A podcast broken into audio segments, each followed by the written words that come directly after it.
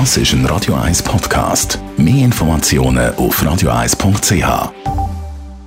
Morgenkolumne mit dem Stefan Barmettler, Chefredakteur bei der Handelszeitung. Die Morgenkolumne auf Radio 1.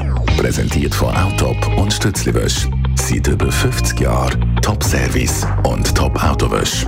Achtmal in und um Zürich. Guten Morgen, Stefan. Schönen guten Morgen, Marco. Reden wir doch ein bisschen über Löhne. Das machen wir ja nicht so gerne normalerweise in der Schweiz. Aber dank der Geschäftsberichte wissen wir zum Beispiel, dass der Chef von Julius Bär, relativ eine kleine Bank, eigentlich 6,1 Millionen Franken verdient. Absolut, Marc. Ja, tatsächlich der grosse Zahlenstrip ist in der Wirtschaft im Gang. Täglich werden der Geschäftsbericht publiziert und täglich findet man dort die Löhne und die Boni von der Top-Manager.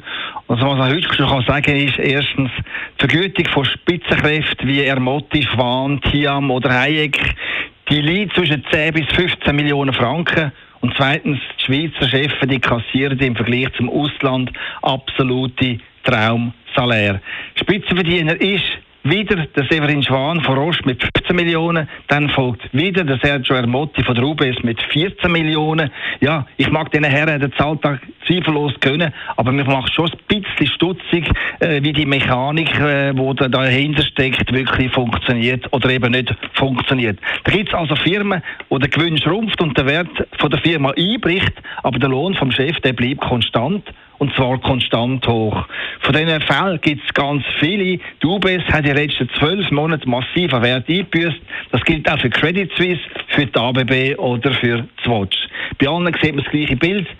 Die Chefs, äh, die, Chefs äh, die verdienen immer gleich viel, aber die Zahlen die zeigen nach unten. Oder eben im Fall von der Bank Bär, da steigt der, der Cheflohn trotz schlechter Zahlen sogar noch massiv an. Die Erklärung für den Unsinn liegt in meinen Augen in der super komplexen, hochmathematischen Lohnformel, mit denen der Zahltag vom Chef berechnet wird.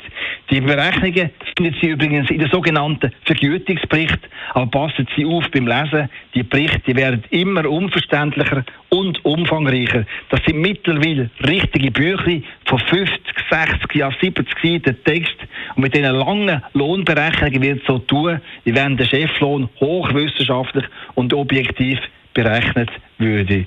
Nur ich habe da meine grossen Zweifel. Denn die super komplexen Salärformeln, die sind in meinen Augen nur ein Mittel, um die Löhne oder die Boni möglichst hoch und möglichst stabil zu halten. Und das ist falsch und ungerecht. Darum plädiere ich für eine viel einfachere Lohnfestlegung. Eine, die nicht 70 Seiten braucht, sondern auf einem Blatt Papier Platz hat. Und das geht so, wenn die Firma weniger Gewinn macht und an der Börse an Wert verliert, dann muss auch der Lohn vom Chef im gleichen Maß nach unten zeigen. Und wenn die Firma floriert und der Gewinn sprudelt, dann soll auch der Chef seinen Anteil überkommen. Danke vielmals, Stefan Barmettler, Chefredakteur von der Handelszeitung. Die Kolumne gibt es zum Nachlesen auf radio1.ch. Die Morgenkolumne auf Radio 1. Das ist ein Radio 1 Podcast. Mehr Informationen auf radio1.ch.